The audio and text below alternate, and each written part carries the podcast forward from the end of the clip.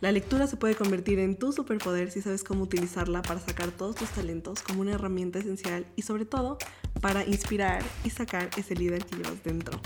Bienvenido a un podcast para conocerte, soy tu host María Lerreño, soy asesora de imagen y este espacio lo creé para que te conozcas, para que sepa quién eres, qué te gusta, cómo es tu personalidad y sobre todo hacia dónde vas.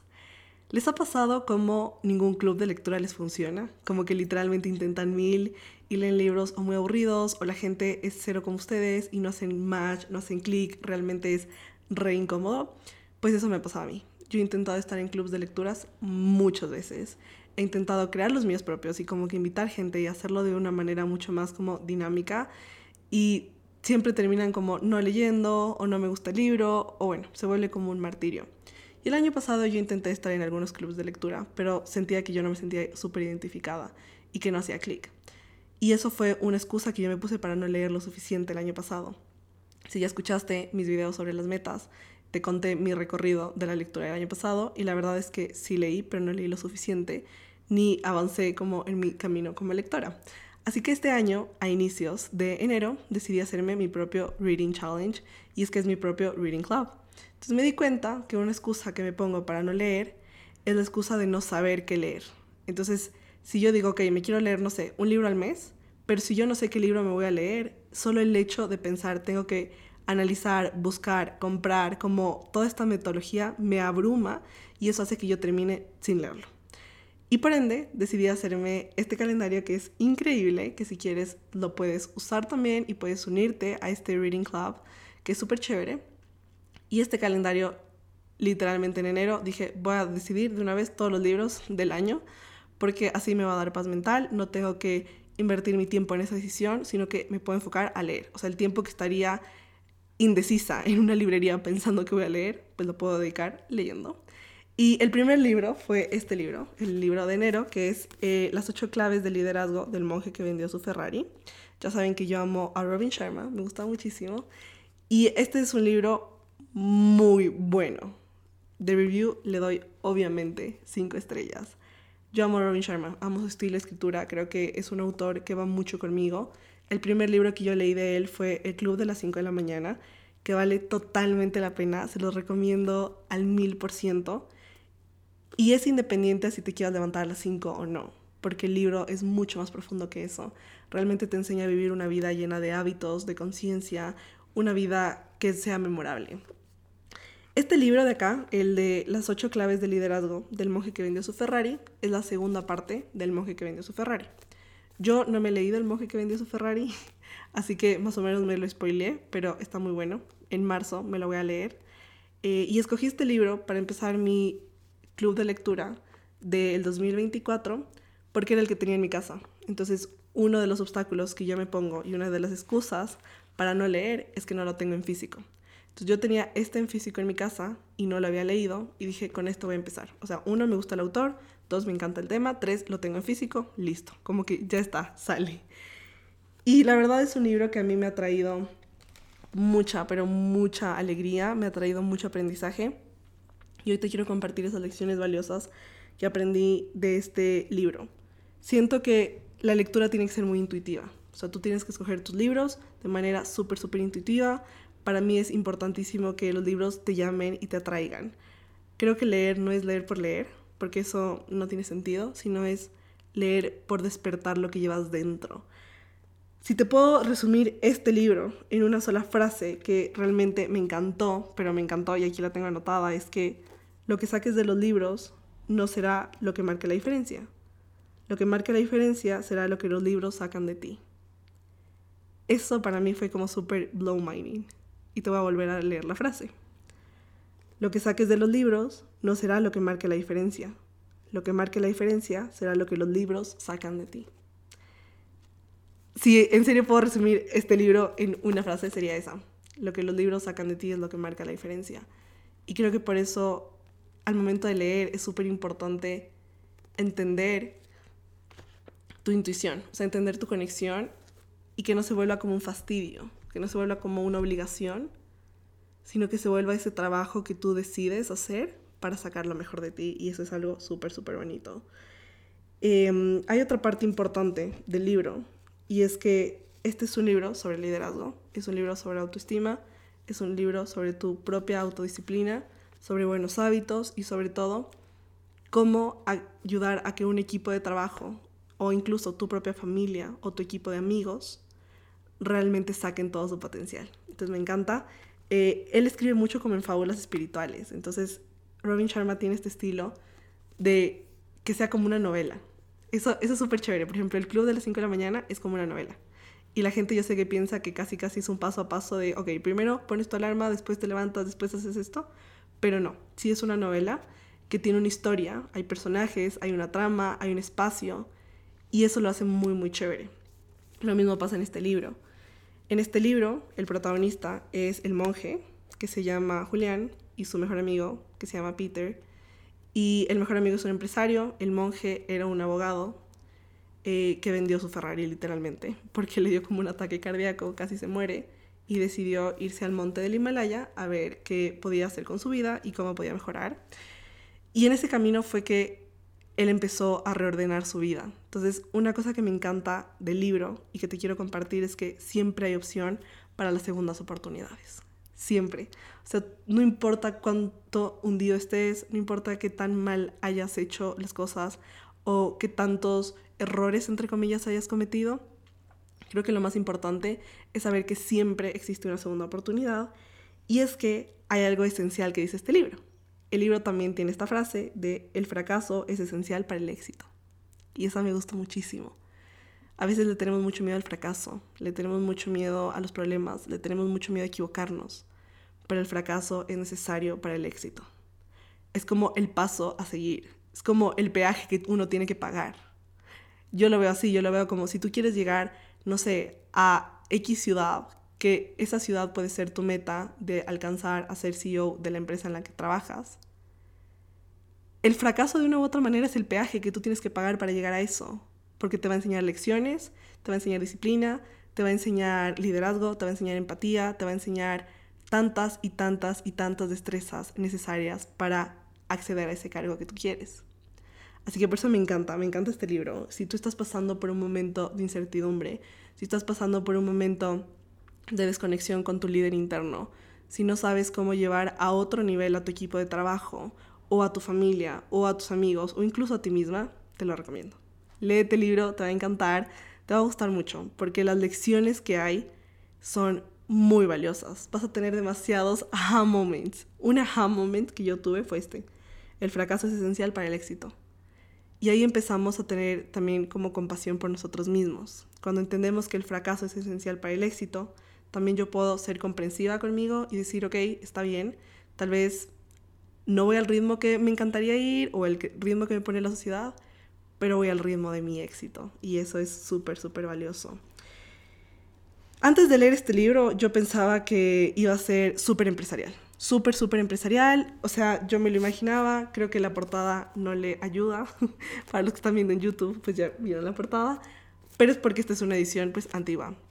Lo chistoso es que este libro fue escrito en 1998 y yo pensaba que ya iba a ser un poco anticuado. Entonces, en mi cabeza, estos fue de los primeros que escribió Robin Sharma. Entonces yo dije, no, esto debe ser como súper anticuado, mejor me quedo con los nuevos. Pero me gustó mucho, o sea, de verdad me gustó mucho, siento que todo está muy real. Incluso ahorita que todo el tema de la inteligencia artificial está como tan a flote, él no habla de inteligencia artificial en este libro específicamente, pues porque eso no existía en esa época, pero sí toca el tema eh, de tienes que estar en constante aprendizaje. Entonces, en esa época eran como los cassettes y como las grabaciones. Entonces, él le dice a Peter que para que su equipo de trabajo y su empresa vaya a un siguiente nivel, hicieran como un cofre. Entonces era un tesoro, una caja de tesoros, y en esa caja de tesoros él comprara un montón de libros, cassettes, películas, audios, videos de crecimiento personal, de liderazgo, de disciplina, de autocontrol, de un montón de virtudes y talentos que el ser humano puede desarrollar. Y cada vez que un empleado hiciera algo súper bien, él lo recompensara abriendo ese cofre y que el empleado pudiera escoger lo que quisiera. Entonces, o se llevara un libro, o se llevara un cassette, o se llevara un disco, porque la educación es súper importante y esto es clave, este libro me hizo caer en cuenta que tú nunca dejas de estudiar. Y mm, justo estaba hablando con unas amigas que ya se van a graduar de la universidad Y ellas eran como, ay, qué bien, al fin, como que ya no tengo exámenes, ya no tengo estudios, ya no tengo trabajos, ya no tengo nada de eso. Y yo pensaba dentro de mí, si tú dejas de estudiar, de una u otra manera vas a terminar fracasando. Porque nunca dejas de estudiar en tu área, sea el área que sea. Si tú estudiaste medicina y ya estás trabajando como doctora, igual siempre vas a tener que estar actualizándote, leyendo, moviéndote en seminarios, en capacitaciones, en talleres que te invitan a aprender sobre un nuevo tema. Si tú eres arquitecto, igual vas a estar leyendo sobre libros, conociendo más arquitectos, desarrollando esa parte creativa tuya, vas a tener que estar como en constante movimiento y crecimiento. Y este libro es algo que te lo muestra. Entonces, esta idea de hacer un cofre del tesoro, donde tú tienes estas recompensas de crecimiento, me pareció increíble. Y él decía ahí, en el libro, tú tienes que poner en ese cofre todo lo nuevo. Es decir, si acaba de salir un cassette, como esa era la tecnología de ese momento, pues ponlo ahí adentro. Y yo lo relacionaba mucho con la inteligencia artificial porque es un tema del cual estoy aprendiendo, especialmente en la industria de la moda, que ya más adelante les contaré como todo mi proceso de investigación y lo que descubra y etcétera. Por ahora sigo en ese proceso de investigación, pero me encantó porque yo pensaba en mi cabeza, yo necesito hacerme ese cofre de mi profesión, de mis áreas, donde abarque todo. Y es que a veces la tecnología nos puede dar miedo porque es desconocido. Pero ahí me vuelvo a acordar la frase de el fracaso es esencial para el éxito. Entonces, a veces hay que leer cosas que no entendemos, a veces hay que escuchar cosas que nos parecen imposibles para poder llegar a ese éxito que queremos. Entonces, esa es una parte que a mí me encanta del libro. Eh, y yo pensaba que este libro iba a ser súper aburrido y un poco anticuado, pero nada que ver. O sea, me lo terminé rapidísimo, la historia te engancha y sigue esta trama de los dos personajes. Entonces, Julián es este monje que ya regresó del Himalaya, que antes era un abogado, que vivía una vida súper desordenada de excesos, le dio el infarto, se fue al Himalaya, cambió su vida. Y él prometió a los monjes del Himalaya que iba a compartir todo lo que había aprendido de liderazgo con otras personas y empresarios del mundo que lo necesitaran.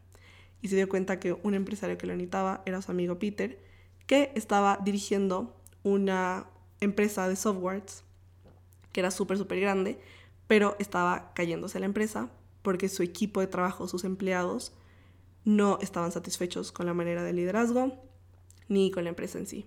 Entonces fue chévere porque es como todo este cambio de mentalidad.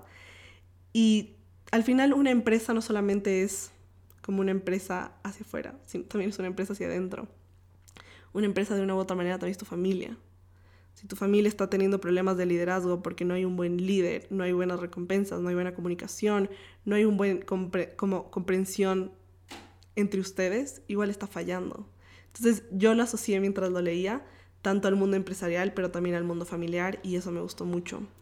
Y habla en todo el libro de una historia de amistad muy bonita, que es la historia de ellos dos, porque ellos fueron mejores amigos en la universidad.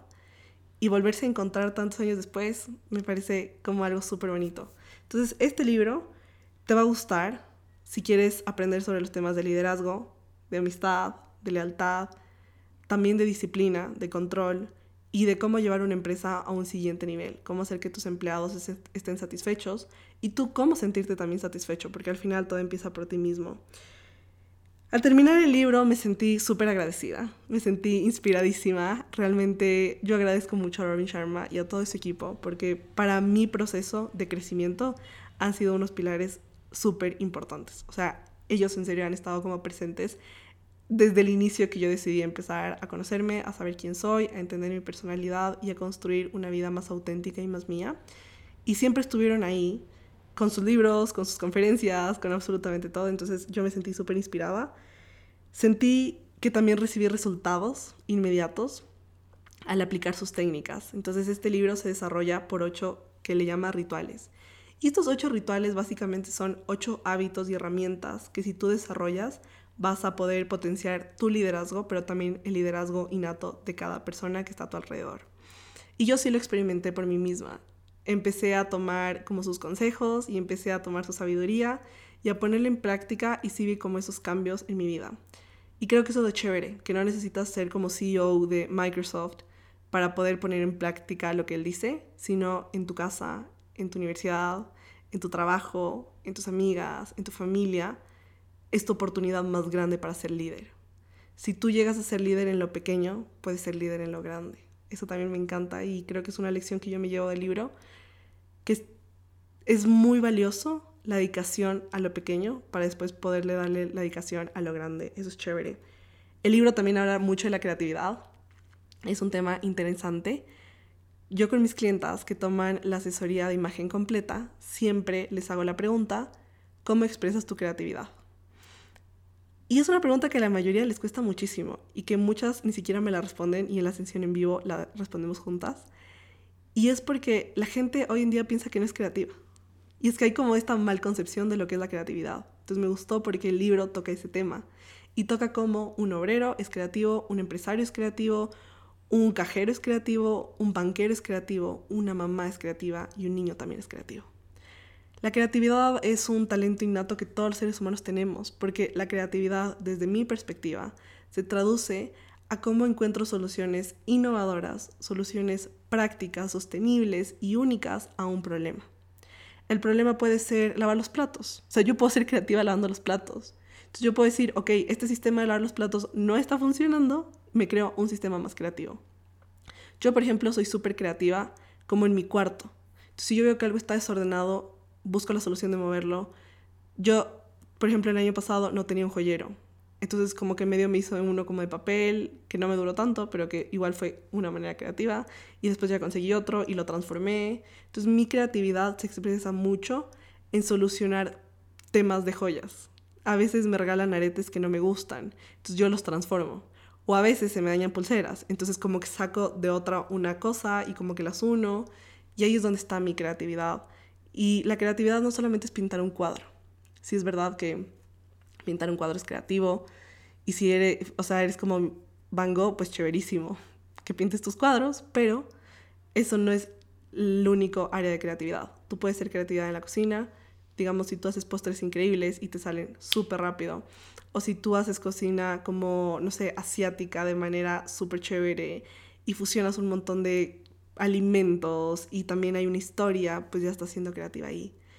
Así que no hace falta estudiar arte o estudiar diseño para ser creativa. Y este es un tema que el libro también toca. Y el libro te explica cómo tú puedes elevar la creatividad de tus empleados, elevar, elevar la calidad de la creatividad también de tu equipo de trabajo. Y básicamente para elevar la creatividad hay que darte permiso de ser creativo. Todo empieza por ahí. Si yo me estoy diciendo todo el tiempo que no soy creativa, que no puedo hacer nada artístico y que eso es para otras personas, me estoy autolimitando y autosauteando mi capacidad de crear. Entonces, en el libro, ¿se acuerdan que les conté que está este cofre? Que es esta idea del el cofre como el tesoro, de recompensas. También hay esta idea de hacer una lluvia de ideas súper creativa, pero de manera muy random. Y es que un error con la creatividad es querer encajarla en los estándares de lo que es socialmente correcto o socialmente aceptado. Así que eso me encanta porque la creatividad viene disfrazada de cualquier forma. Es decir, no tenemos que sentarnos en una mesa súper ejecutiva, como todos con traje, para que la creatividad necesariamente explote. A veces la creatividad está en salir a caminar. Y esto es algo que el libro toca mucho. Hay una parte del libro donde los dos protagonistas se encuentran en un bosque y eso me pareció tan bonito porque el autor te explica cómo en la naturaleza está la inspiración, en la naturaleza está la claridad. Y un día, cuando yo me leí ese capítulo, me di la oportunidad de ir a caminar en la montaña. Entonces me fui a la montaña, me subí, fui a ver el atardecer y solo conectarme con la naturaleza y como salir de mi espacio encerrado y de tanta tecnología y como de correos, llamadas, mensajes, realmente le dio una claridad muy grande a mi vida. Entonces este libro que me encantó y te lo recomiendo un montón y si te lo lees, mándame una foto y etiquétame mientras lo lees. Estoy en Instagram como arroba A y también me puedes escribir para contarme en qué parte del libro vas. Este libro te enseña cómo tener hábitos sanos que sacan lo mejor de tu vida. Y es que al final del libro, esto es también súper importante, el libro te plantea y te hace preguntarte, ¿para qué estoy haciendo todo esto? Como, ¿para qué quiero tener esta vida memorable? ¿Qué quiero dejar? ¿Cuál va a ser mi legado? Y es que eventualmente nos vamos a morir, y eso es algo que todos sabemos. Pero al final, creo que es muy valioso cuando tu vida fue tan vivida que aunque tú ya no estés, igual sigues estando. Y el libro te invita a eso, te invita a tener una vida con sentido, una vida coherente, una vida con propósito y una vida que impacte vidas de otros, una vida que esté al servicio de los demás. Y eso lo logras a través del liderazgo. El liderazgo no es mandar a la gente y no es ordenar y no es decir, bueno, tú haces esto, tú haces esto, tú haces esto. Y eso también me encantó el libro, que me aclaró muchísimo qué significa el liderazgo. Y el liderazgo empieza por liderarte a ti mismo. Si tú quieres liderar a otros, primero te tienes que liderar a ti. Tienes que liderar tu vida, tu parte empresarial, tu parte económica, tu parte social, tu parte espiritual, tu parte emocional, para poder liderar al otro y sacar lo mejor que el otro tiene. A mí me encantaría que este libro se convirtiera en una serie. Más que una película, creo que sería súper divertido que se convirtiera en una serie y que como que cada herramienta de las ocho que él te da para sacar y exponenciar el líder que llevas dentro sea un episodio, me parecería increíble. Como que yo lo amaría y mientras yo lo leía, yo lo veía más o menos así. Yo intentaba leer, o sea, como cerrar los capítulos. Entonces me daba como un tiempo, entonces a veces, a veces me demoraba tres días en cada capítulo, porque yo me leía como 20 minutos diarios y a veces un poquito más, pero mínimo era eso. Entonces yo me lo imaginaba como una serie.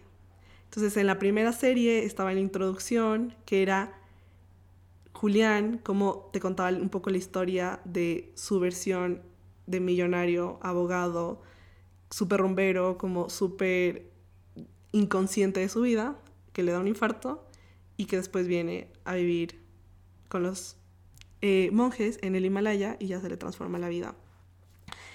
Y siento que una serie sería muy chévere, o sea, verdad, hacer como este libro una serie me parecería demasiado, demasiado cool porque cada herramienta es un tema principal. Entonces hay ocho herramientas que te las voy a compartir igual rápidamente, pero no quiero que con esto te hagas un mega spoiler, sino quiero que literalmente lo veas por ti mismo, porque no hay nada mejor que experimentar este libro por ti. O sea, este libro vale la pena.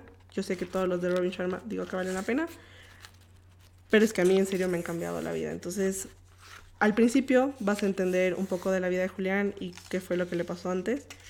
Y después va a empezar con las ocho herramientas para que tú te, te vuelvas un líder evidente. Entonces, él le llama a un líder evidente estos líderes que son conscientes, que son proactivos, que realmente sacan y exponencian lo mejor que lleva tanto su equipo de trabajo como su familia y sí mismos.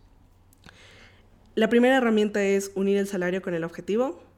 De ahí sigue dirigir con la mente, liderar con el corazón, rendirte al cambio, centrarte en lo valioso, liderarte a ti mismo, ver todo lo que todos vemos, pero pensar lo que nadie piensa, premiar rutinariamente y reconocer sistemáticamente, y vincular el liderazgo con la herencia.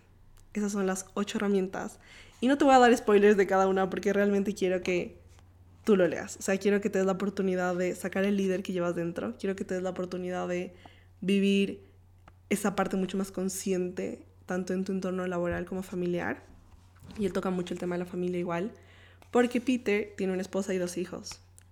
Y él se da cuenta, ya a su edad, que ha perdido mucho tiempo de vida familiar por estar apagando incendios del trabajo que no necesitaría estar apagando en ese momento. Entonces esa parte me encanta porque al final él lo que logra tener ese balance entre sacar adelante su empresa, pero también sacar adelante su familia. Y ambos tienen que ser prioridad. Y no es como que uno compite con el otro sino que entre más líder y mejor líder seas en tu oficina, más y mejor líder vas a ser en tu casa. Y entonces vas a poder llegar a ese balance, que es algo que me encanta. De ahí yo siento que este libro también va a restaurar la confianza en ti mismo, te va a ayudar y te va a dar como ese shot de energía, ese shot de motivación para que tomes acción, para que cambies el rumbo de tu vida. Te va a dar muchas ideas de innovación, y no tanto porque el libro las diga en sí, sino porque se te van a ir ocurriendo. Eso fue lo que a mí me pasó mientras yo lo leía. Se me iban ocurriendo cosas increíbles como con sus ejemplos y yo las anotaba todas como cosas de post, de podcast, de conversaciones, de herramientas que puedo utilizar, de hábitos que puedo tener. Entonces los iba como llenando todos, todos, todos. Y también enciende en ti ese espíritu de servicio. Y este espíritu de servicio creo que a veces se malinterpreta con solo servicio social, como entonces solo hago labor social. Porque es que el espíritu de servicio no es solo hacer labor social una vez al mes o una vez al año o en Navidad. El espíritu de servicio es todos los días estar al servicio del otro, con tus talentos, con tus dones, con tu tiempo, con tus habilidades, con tu cerebro, con tu sabiduría, como realmente estar al servicio del otro y ayudar al otro y ser útil en el mundo. Y así también dejas un legado y dejas una herencia al mundo. Al final el libro te plantea qué herencia quieres dejar tú en el mundo. ¿Quieres dejar una herencia solo para tu familia, una herencia solo para tus amigos o una herencia para toda la humanidad? Y eso es lo que a mí me encanta, me encanta, me encanta. Creo que es súper inspirador y creo que no hay una edad para leértelo. Si tú ya sientes que es tu momento de leértelo, no importa cuántos años tengas, no importa qué tan joven seas o qué tan madura seas, este libro es para absolutamente todos los que quieran mejorar su liderazgo interno y también quieran entender este espíritu de servicio y estos buenos hábitos que te llevan al éxito. Yo me di cuenta de que el compromiso dentro de una organización por este libro está dividido como en tres cosas. Entonces, lo primero es agregar mucho valor al mundo a través de tu trabajo. Creo que esto es básico y el libro te lo repite constantemente. Cómo tu trabajo se vuelve un medio para agregarle valor al mundo, para agregarle algo muy bueno a la gente con la que trabajas, pero también a la gente a la que sirves, o sea, tus consumidores, tus proveedores, tus clientes, tus inversores, absolutamente todo el mundo que se beneficia de esa empresa. Y es que de eso se trata el efecto dominó, de cómo yo, por mi trabajo y por hacer algo muy bien hecho, puedo realmente beneficiar la vida de millones de personas sin siquiera saberlo. Y ahí es donde está también un poco la herencia. Y ese es uno de los compromisos que uno tiene que tener dentro de una organización que yo encontré en este libro. Otro compromiso súper importante es convertirte en un verdadero líder que toca la vida de otros. Y un verdadero líder no es un tirano que dice, bueno, tú haces esto, tú haces esto, tú haces esto. Un verdadero líder es una persona que busca ese espíritu de servicio, pero sobre todo le importa mucho el alma. Siento que aquí el protagonista Peter el dueño de la empresa que está más o menos quebrándose, pues la empresa, él ni siquiera le importa la vida de sus empleados, como que él no sabe cuándo son sus cumpleaños, no sabe cómo están las esposas de sus como ejecutivos, no sabe si esperaron al hijo de algún empleado. Y yo también he caído muchas veces en eso, como en ese patrón de no sé nada de nadie, como que solo yo y nadie más. Y siento que es un patrón bastante solitario, pero también bastante frustrante, porque no llegas a entender cómo puedes hacer que esa persona rinda mejor. Y lo que Julián le dice es, ¿qué pasaría si tú fueras al hospital a ver al hijo de tu ejecutivo que sabes que acaban de operar? ¿Cómo crees que ese ejecutivo te pagaría con su lealtad? Y es que ese escenario a mí me pareció como súper como increíble y es cierto. Solo imagínate la lealtad, la confianza la seguridad, el compromiso, el gran desempeño que uno puede crear gracias a ese tipo de gestos. Y son gestos tan valiosos porque son gestos que se preocupan por el alma humana y no solamente por un resultado tangible como de producción, sino un resultado mucho más humano. Y eso es otra de las partes que me encantó de este libro.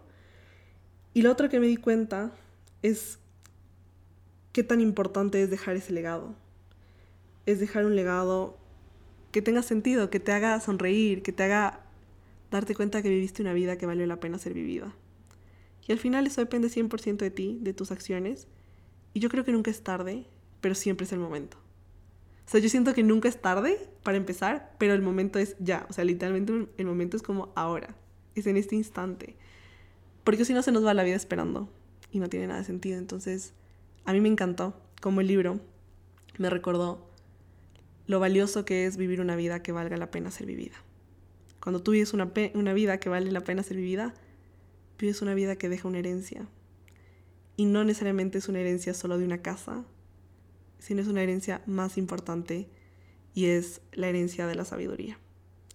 La herencia de tu experiencia, de tu conocimiento, de tus historias y de tu valor humano. Definitivamente he aprendido muchas cosas nuevas de este libro algo nuevo que aprendí sobre mí después de leérmelo es que existe una ley que se llama la ley de la intención decreciente. Yo nunca lo había escuchado y leyéndome este libro ellos tocan este tema, entonces me pareció interesante y quería compartírtelo hoy en este video del podcast. Y es algo por lo cual yo muchas veces me dejo enredar y caigo como en esta ley. Y literalmente es difícil salir y esta ley a veces me estanca un poco. Entonces, la ley de la intención decreciente básicamente dice que cuanto más esperes para ejecutar una idea o una estrategia nueva, menos entusiasmo sentirás por ella. Voy a volver a repetirte lo que dice la ley de la intención decreciente. Cuanto más esperes para ejecutar una idea o una estrategia nueva, menos entusiasmo sentirás por ella.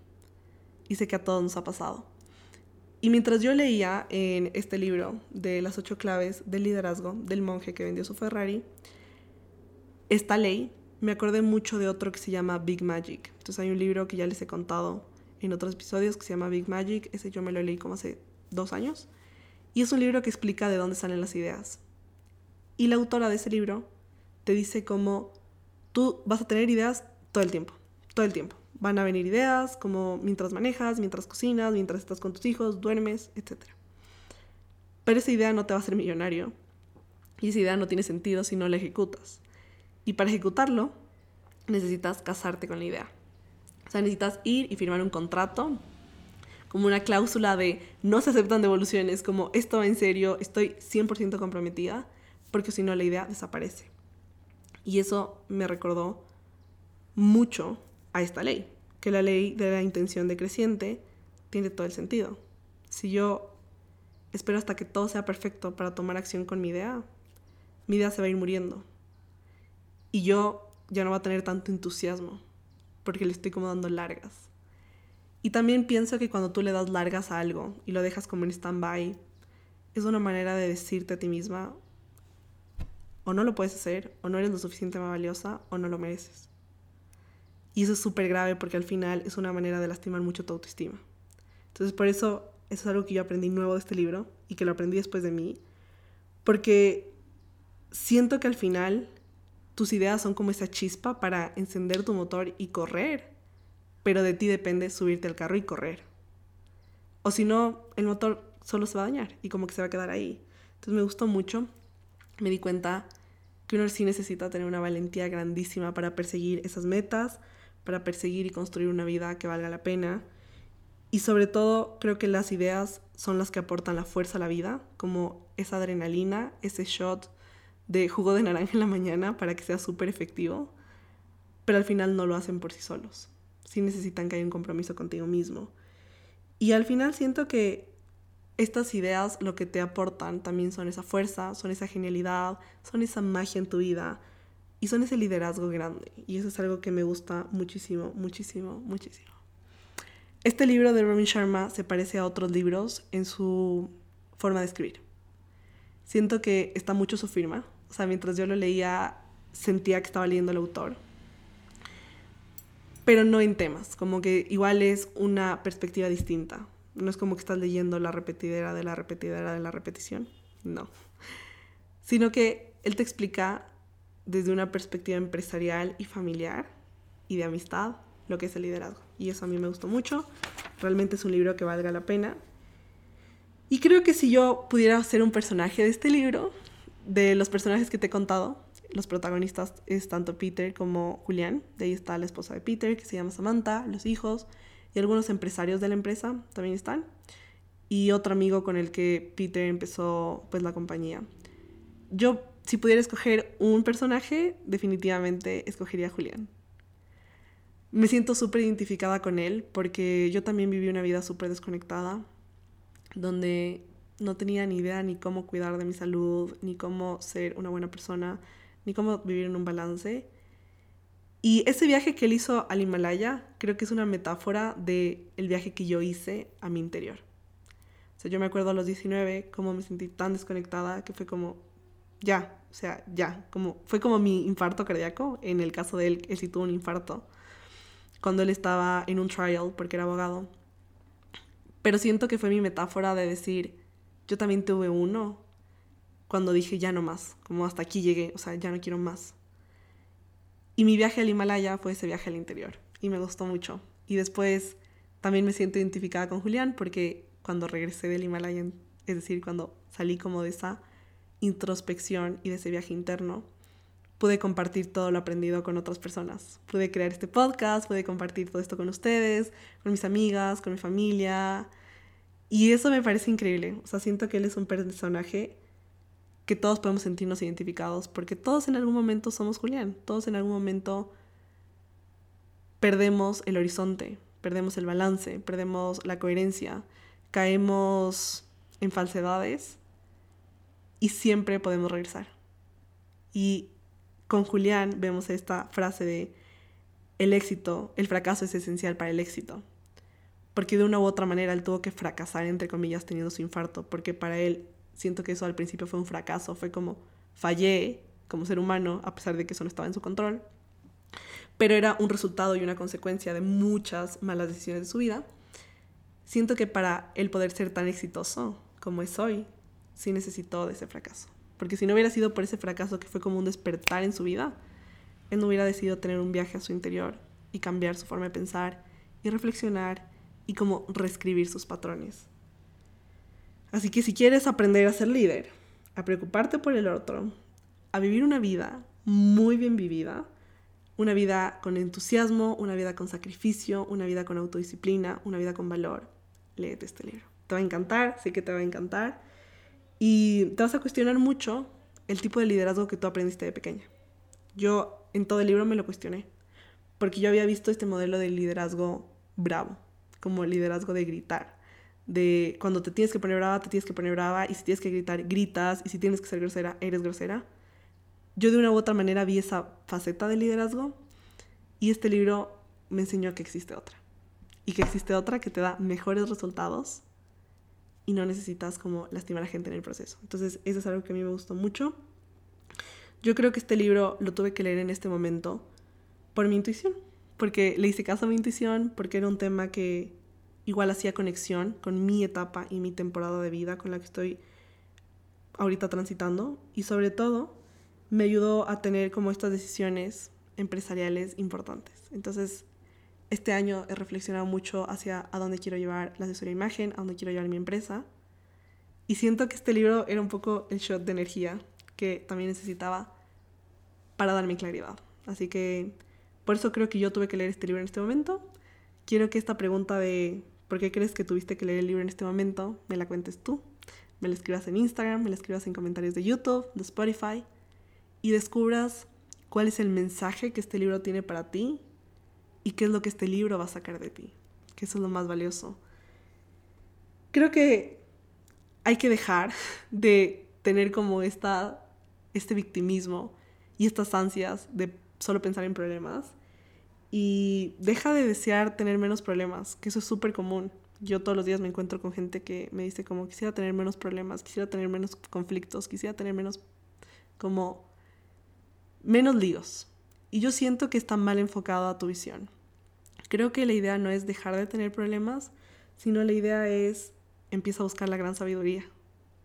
Porque los problemas van a existir. O sea, realmente los problemas van a existir y van a estar ahí. Pero más que dejar de tener problemas, me parece valioso empezar a buscar la gran sabiduría. Y para empezar a buscar la gran sabiduría necesitas conocerte, necesitas desarrollar habilidades importantes, necesitas tener un momento de pausa, de reflexión, de conexión y necesitas aprender de los mejores.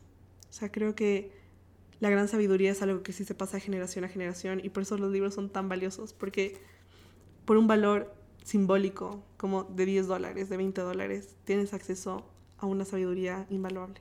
Y eso me encanta, me encanta, me encanta. Y para terminar, voy a abrir una quote del libro al azar. Entonces, literalmente voy a abrir la que me salga y esa es la que te voy a compartir de lo que yo haya como subrayado. Así que aquí va lo que le voy a leer, que literalmente fue al azar. Entiende que un gran líder precede a unos grandes seguidores. Y creo que esto es muy lindo. Y es que cuando tú eres un gran líder, tú vas a tener grandes seguidores que van a estar tan inspirados por ese liderazgo que realmente te van a llevar a niveles nunca antes pensados. Espero que te haya gustado mucho este episodio del podcast. Si te gustó, dale like, dale cinco estrellitas en Apple Podcast o en Spotify. Si estás en YouTube, déjame un comentario que me encanta leerlos y suscríbete a mi canal. Y si ya vas a empezar a leer este libro en enero, Por favor, mándame foto, cuéntamelo todo, quiero saber también tu review. Y el libro que vamos a leer en febrero, para los que quieran unirse a mi Reading Challenge del 2024, va a ser The Psychology of Money. Y en español es La Psicología del Dinero. Yo ya lo tengo, ya está en mi estantería, estoy súper emocionada, solo estoy esperando que sea como 1 de febrero para empezar. Y les contaré igual cómo va el libro. Disfruten mucho su lectura y recuerden que al final lo importante es lo que los libros encienden y sacan de ti. Les mando un abrazo gigante y nos vemos en el siguiente episodio. ¡Chao!